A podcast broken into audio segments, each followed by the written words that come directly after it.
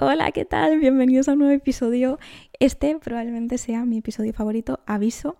Es uno de los que más me parecen, bueno, me parece que va a ser más útiles y que más lo vais, lo vais a poder utilizar en vuestra vida y a vuestro favor. Y ha sido inspirado porque este mes es septiembre, estamos a 3 de septiembre, el día que estoy grabando esto. Sí, es domingo, el mismo día que subió el episodio. Y yo sé que el septiembre para muchas, septiembre para muchas personas es un mes de inicios, de cambios, de nuevas oportunidades, de establecer nuevas metas, nuevas rutinas, nuevos hábitos porque mentalmente lo tenemos percibido así, entonces pues bueno, pues es como el mes en el que empezamos, ¿no? Igual que enero.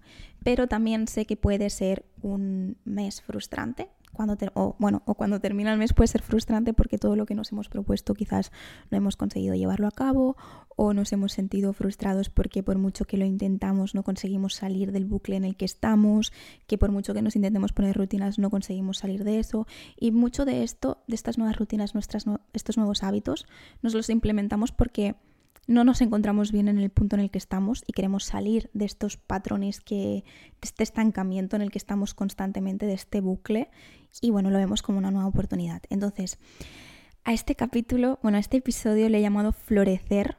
Yo sé que es un poco raro porque septiembre en España no es un mes en el que florezcan las flores, las plantas, los árboles. No, es normalmente eso es en primavera, pero yo quería recalcar que podemos florecer como personas en cualquier época del año, en cualquier momento del mes, y se puede iniciar ese camino a florecer. Y es lo bonito de, ser humanos, que nosotros decidimos en qué momento queremos empezar ese proceso de florecer. Y aclaro, cuando digo florecer, hablo de que me gusta el término florecer, por cierto, porque florecer indica el llegar a nuestro máximo estado de, de bienestar, por así decirlo, de estar despampanantes en el sentido de que proyectamos también hacia afuera que estamos bien, de sentirnos bien con nosotros mismos, de estar en nuestro máximo potencial y estar, bueno, en general sanos y a gustos con nuestro cuerpo. Y no implica que haya malo algo malo en nosotros que tengamos que cambiar, solamente florecer es como llegar más allá, llegar a estar mejor y, y bueno, pues eso. Y siempre se ha utilizado la metáfora de de las flores, de cuidar las plantas que si no las riegas al final se mueren y que hay que regarnos, ¿no? Hay que cuidarnos a nosotros mismos para al final estar bien. Entonces voy a utilizar esta metáfora y voy a aprovechar para contar algo que me pasó a mí.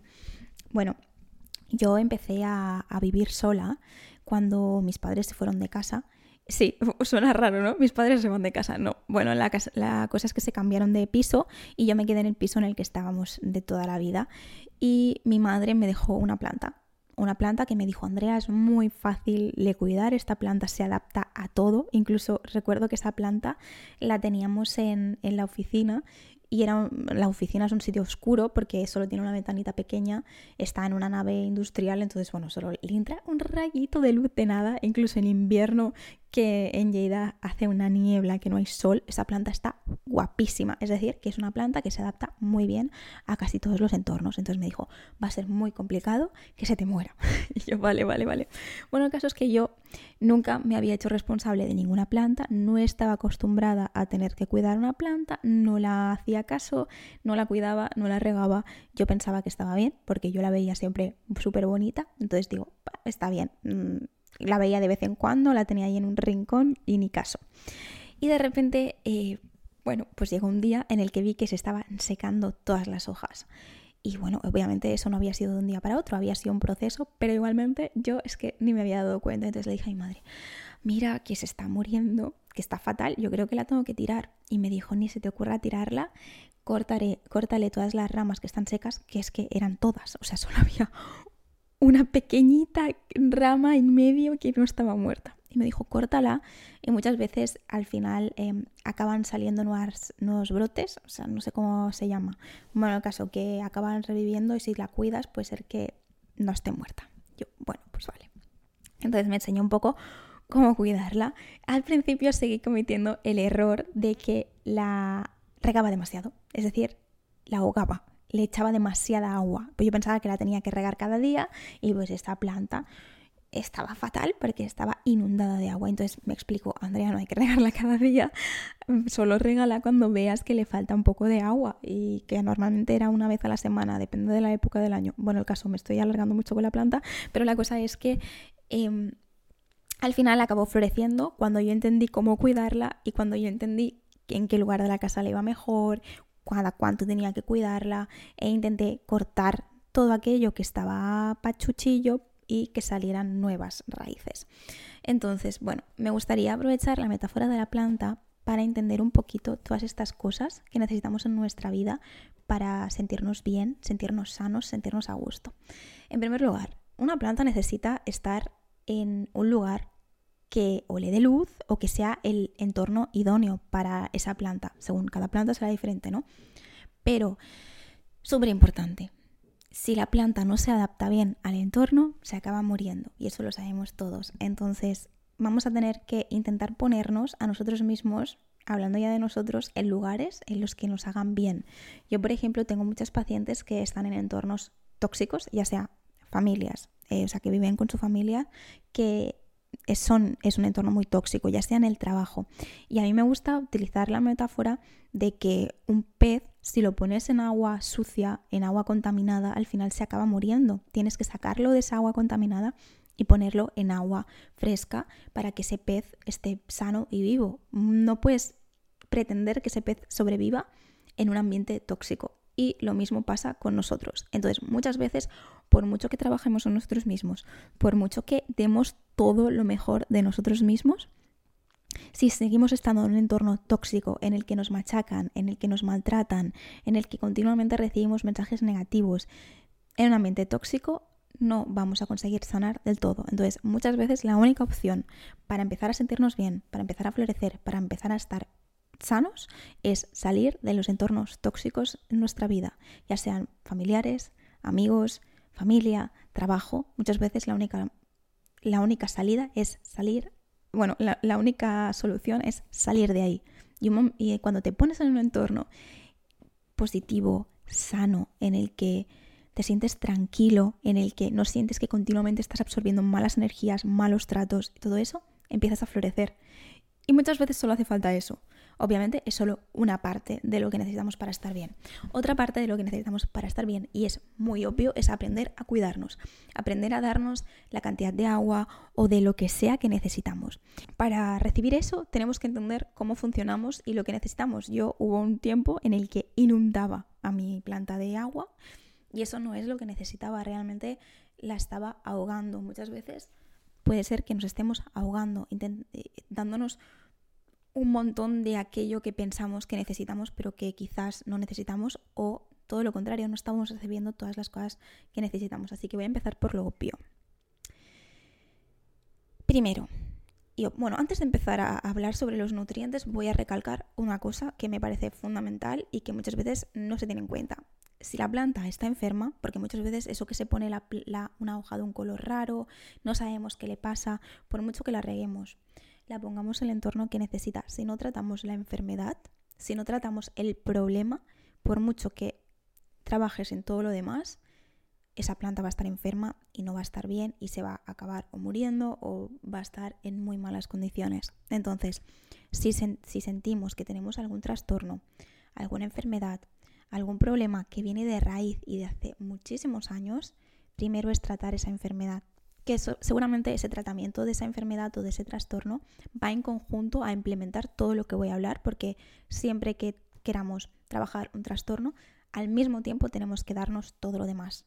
Es obvio, pero también tenemos que ir trabajando al mismo tiempo el otro, o si no, va a ser absurdo porque vamos a continuar estando enfermos o no vamos a poder florecer en ningún momento. O sea, ya no es que no florezcamos, es que ya nos vamos a morir si tenemos que morir. A ver, mm, metafóricamente, ¿eh? no te vas a morir por eso, pero es lo que me refiero a que vas a estar siempre pachucho, siempre mal. Entonces, ahora entro en lo, en lo que más me interesa profundizar y es en los nutrientes que necesitamos, todas aquellas necesidades que tenemos como personas y que son súper importantes para estar bien como nosotros mismos y para sanar, para florecer. Y aquí es donde voy a tirarme más tiempo y me voy a explayar. En primer lugar, voy a empezar por lo obvio.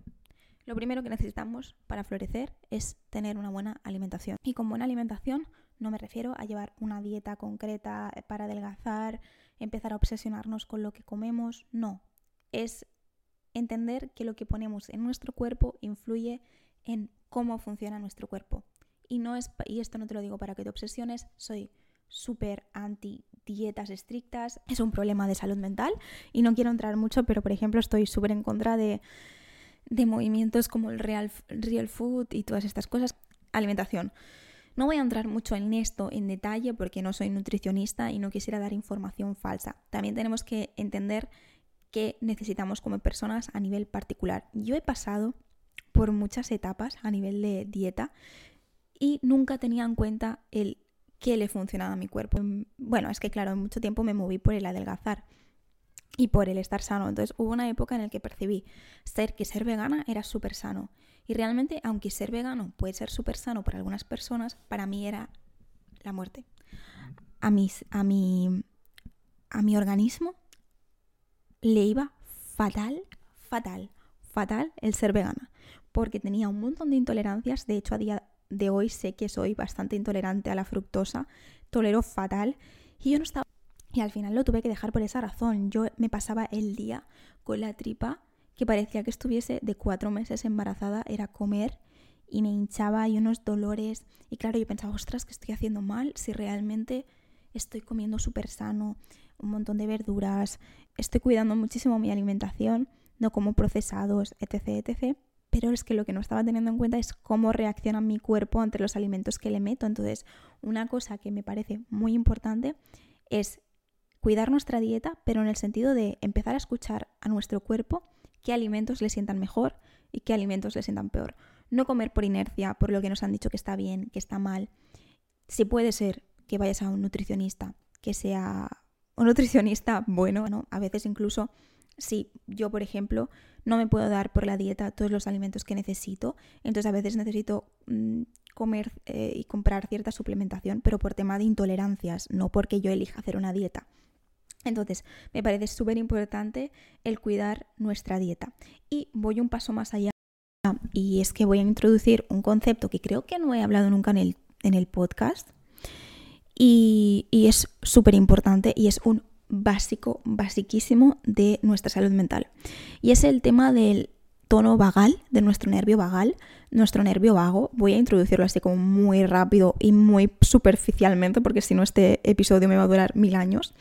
Y es que nosotros tenemos un nervio que se llama nervio vago, que se extiende por todo nuestro, o sea, que va del cerebro al, intestino y pasa por todos nuestros órganos principales. Y está conectado, está directamente relacionado con, con nuestro sistema nervioso autónomo y el regular nuestra respiración, el que las, funciones de nuestro cuerpo estén reguladas, estén sintonizadas y que estemos en un estado de relajación.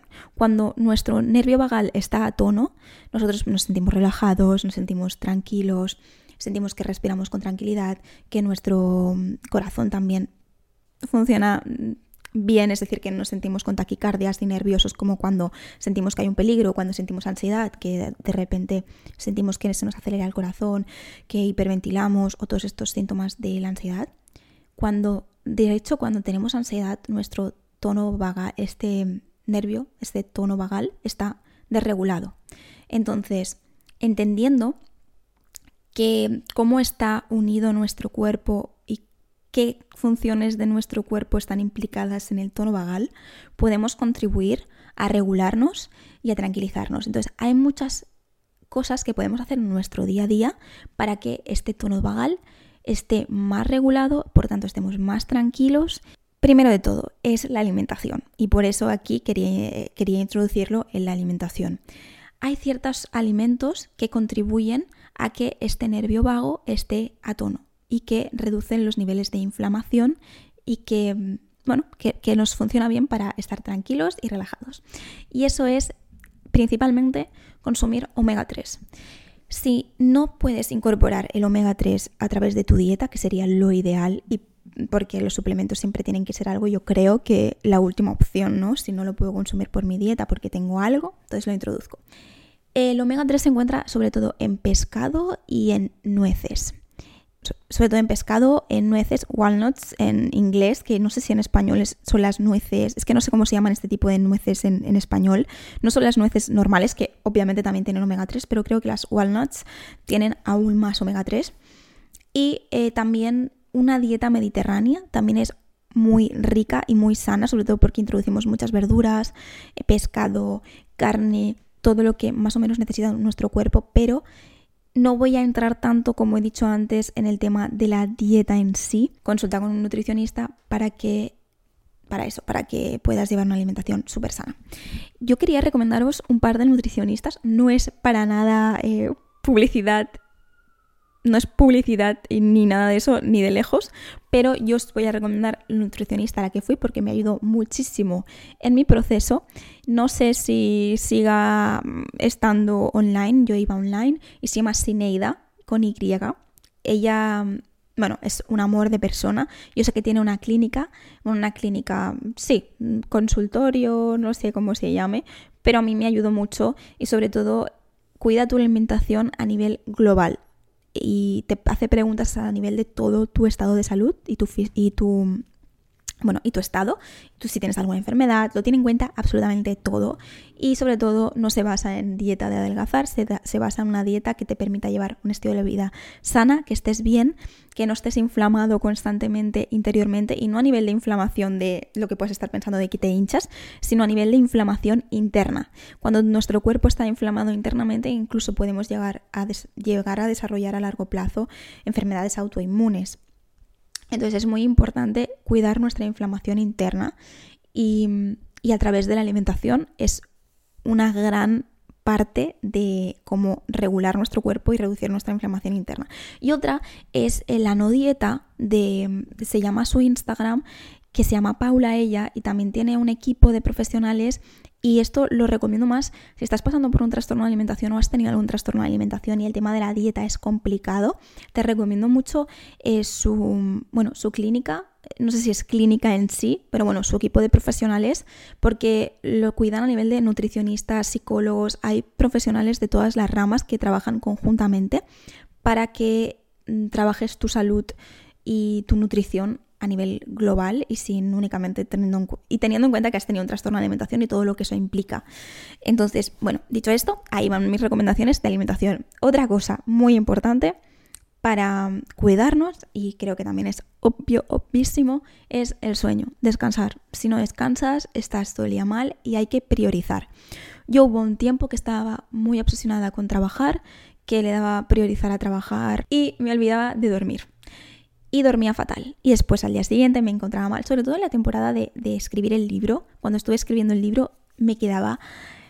Perdí mi rutina completamente. Fue una época también que estuve fatal de salud por eso, porque me descuidé. No me daba lo que necesitaba a, nivel de necesidades de fisiológicas y no dormía. Entonces yo pensaba que estaba siendo súper productiva, me sentía súper bien conmigo misma de estoy cumpliendo metas, estoy cumpliendo objetivos, pero después me encontraba fatal de salud y es el priorizar descansar por encima de todo, porque después, además, al día siguiente no podía hacer nada. Era cero productiva, me, me encontraba mal, me encontraba mareada, me encontraba como resacosa cuando sales de fiesta y al día siguiente, el domingo, te encuentras así rara. Eso me pasaba al no dormir.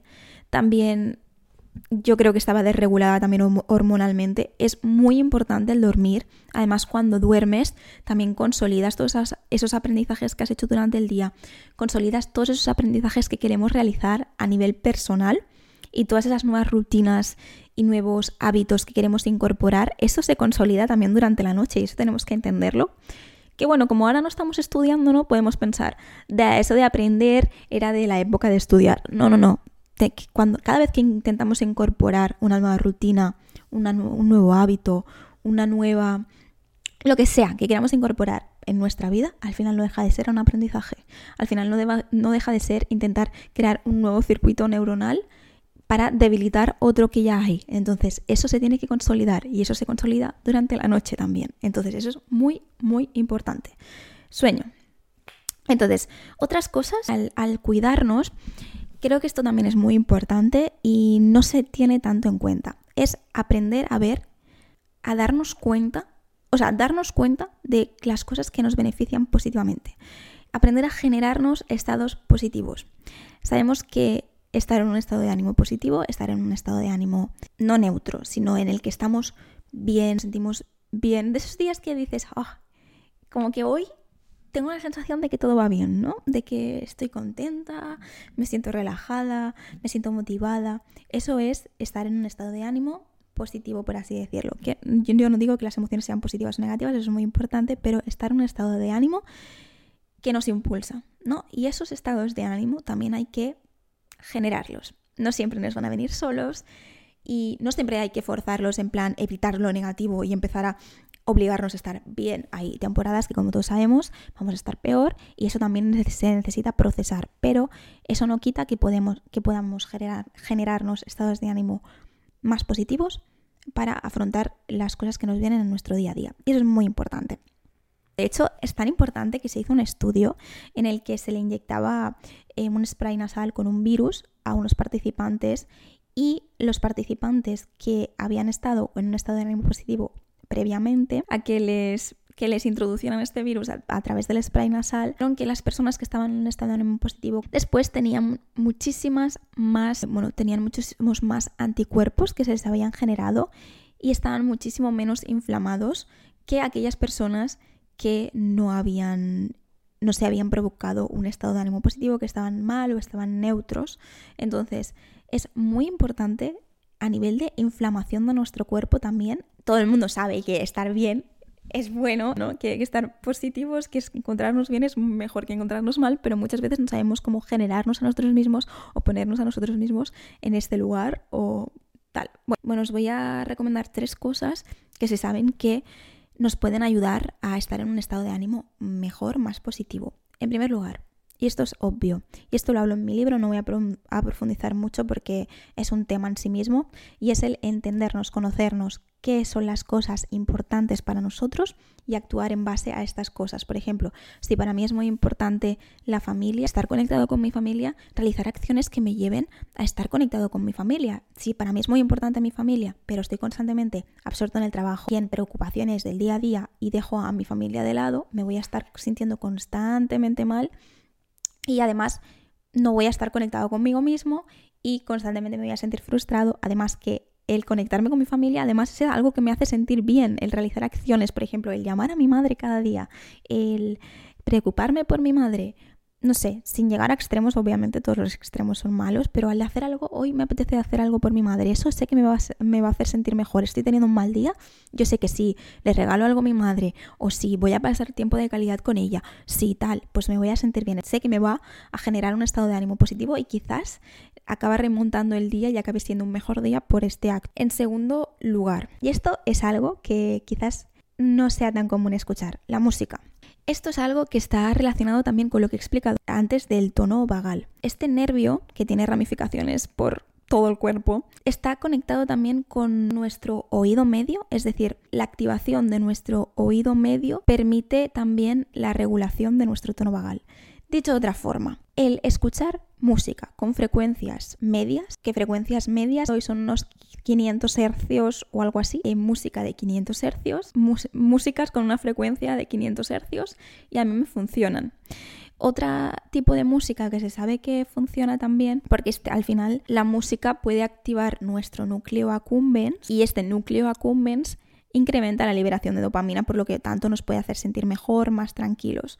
Y una de estas melodías o cosas que nos podemos poner son sonidos de lluvia, que no es música en sí, es un sonido, pero que también nos ayuda a relajarnos. De igual forma, también el activar nuestra garganta, no sé a qué nivel, no quiero decir nada, ninguna barbaridad, pero al final nuestro nervio vago también está conectado con muchos músculos faciales y también se puede regular y activar y, bueno, devolver el tono vago a través de cantar. Cantando se activan este, eh, bueno, podemos regular este tono vago y cantar es maravilloso también para despertarnos, para entrar en estados de relajación y de un estado de ánimo tranquilo y bien. Entonces, cantar a tope e incluso hacer gárgaras. Si no se te da bien cantar, si no te gusta cantar, a mí no se me da bien cantar y canto igual, ¿eh? oye, que no, no, hace falta que se te dé bien. Entonces, otra cosa, y que esta es muy típica, pero que es verdad, es em, la gratitud. Agradecer. Y no agradecer obviamente en actos del día a día de decir gracias, de ser, de percibir las buenas acciones de las otras personas, sino ser agradecido con las cosas que tenemos. Al final, esta práctica de, de gratitud nos permite observar y ser conscientes de las cosas buenas que tenemos en nuestra vida, porque muchas veces estamos enfocados en todas las cosas malas que nos están pasando. Entonces, el dedicar un momento de agradecer las cosas buenas que tenemos, de agradecer todo lo positivo que hay en nuestra vida, nos da un espacio para hacer consciente a nuestro cerebro de todas las cosas positivas que tenemos en nuestro día a día y que porque estamos acostumbrados a ellas, porque es rutina, porque es hábito, no nos damos cuenta y no las apreciamos. Entonces la gratitud también... Chef Kiss. Otra, meditación y yoga. Vale, esto también es muy obvio, pero creo que no entendemos el por qué. La meditación en el sentido de cuando yo practico la meditación, cuando yo practico la meditación me, permite trabajar mi atención. Y la atención es indispensable para tener una buena salud mental en el sentido de, si yo tengo una buena capacidad de atención hacia mis estados internos, eso me va a permitir regularme muchísimo mejor cuando yo tengo una emoción intensa. Si yo me siento triste y empiezo a analizar todos las, los motivos por los que me siento triste, empiezo a entrar en bucle, en qué horrible, cómo me estoy sintiendo, qué horrible esto que me está pasando, obviamente voy a entrar en un bucle en el que solo voy a sobrepensar catastrofismos, en qué horrible. Si yo practico la meditación en el sentido de observar las sensaciones de mi cuerpo, observar las emociones, cómo se manifiestan en mi cuerpo sin juzgarlas, simplemente estoy experimentando esta hora, me estoy sintiendo de esta manera y observarlo sin juzgar, eso nos permite procesar y gestionar las situaciones de nuestro día a día de forma muchísimo más óptima, nos permite estar muchísimo más sanos y además cuando trabajas en tu atención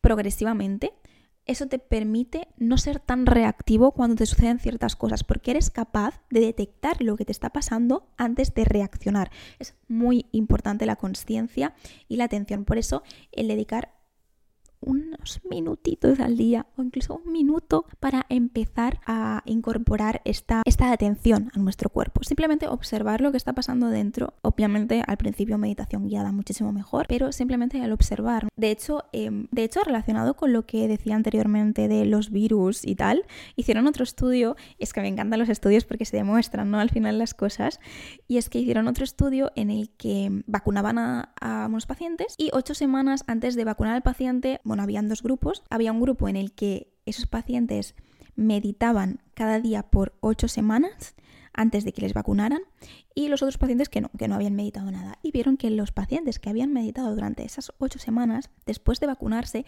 tenían muchísimo más, tenían muchísima menos inflamación corporal después de haberle introducido esa vacuna. Por lo tanto, el estar en un estado de relajación es muy, muy beneficioso más allá de cómo nos encontramos en el presente o de las cosas obvias como el no reaccionar tanto, el o sea, no ser tan reactivos, el estar más tranquilos en nuestro día a día, sino que a nivel de inflamación interna, cosas que no vemos o no somos conscientes, a nivel de salud interna, meditar es muy importante.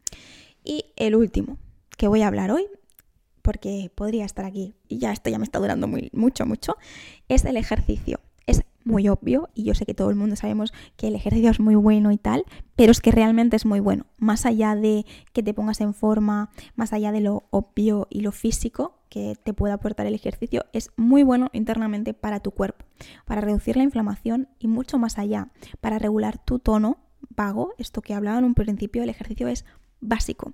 E incluso algo de lo que hablo en el libro y que puede parecer un poco raro, pero es así, es que el ejercicio favorece la neurogénesis, que es lo que hablaba anteriormente de creación de nuevos circuitos neuronales, en la creación de nuevas rutinas, nuevos hábitos, nuevos aprendizajes que queremos incorporar. El ejercicio es clave. Incluso se vio que si tú te pones a aprender algo o incluso a meditar después de hacer ejercicio, a reflexionar sobre los nuevos hábitos que quieres implementar o a aprender lo que sea, si lo haces después del ejercicio, el cuerpo está en un estado en el que te permite la neurogénesis y consolidar de forma más óptima todo lo que vayas a aprender. Entonces, ejercicio, otro chef kiss. Y no hace falta que sea ejercicio a muerte, incluso el moverte ya, el ir a caminar a un ritmo un poco más rápido, que no sea tanto paseo, pero cualquier cosa que sea actividad física que te haga sentir bien es muy importante. Y por último ya, quería decir que todo esto solo es posible si, bueno, todo esto es muy importante, pero para introducir cambios, para romper con todas esas esos patrones que nos hacen daño y que nos impiden llegar a donde nos esto todo esto que he hablado es muy importante, pero lo más importante para empezar a tener una vida sana, para empezar a estar donde nos gustaría y para dejar de estar estancados y sentir que no podemos avanzar, que no podemos incorporar nada, que nos cansamos, es reflexionar sobre el pasado y sobre qué cosas nos han impedido hasta ahora llegar a un futuro que nos hace bien y que queremos y al que queremos llegar. Es reflexionar. Si yo no me paro a reflexionar sobre qué cosas hasta ahora me impiden avanzar, voy a estar repitiendo constantemente los mismos errores, por así decirlo, los mismos patrones y eso me va a impedir avanzar. Párate un segundo y reflexiona sobre qué cosas hasta el momento te han impedido. Ha sido una falta de gestión emocional por lo que sea, hay que reflexionar para no volver a cometer lo mismo. Y él también el, avanzar consiste en tomar decisiones cada día hacia un futuro. Entonces, visualízate, toma decisiones cada día que te permitan acercarte a lo que querrías. Y sobre todo esto es un ejercicio se realiza cada día, entonces una intención al día, algo que me vaya a acercar a eso cada día. Yo tengo que tomar la decisión cada día, no me sirve un día me motivo y me pongo a tope y después al día siguiente ya ni me acuerdo. Necesito realizar una intención cada día y en pasos asumibles en pasos que me permitan asumir eso que, quiero conseguir, si no voy a fallar, si no voy a frustrarme otra vez y no lo voy a conseguir, si me pongo metas irrealistas y que no puedo incorporar en mi día a día. Tenemos que ser realistas y ponernos metas diarias. Entonces, un besito, que vaya súper bien y ojalá puedas empezar a florecer en este mes de septiembre o en cualquier mes que me escuches. El florecer es un proceso que puedes llevar cualquier día. Un besito enorme. Chao.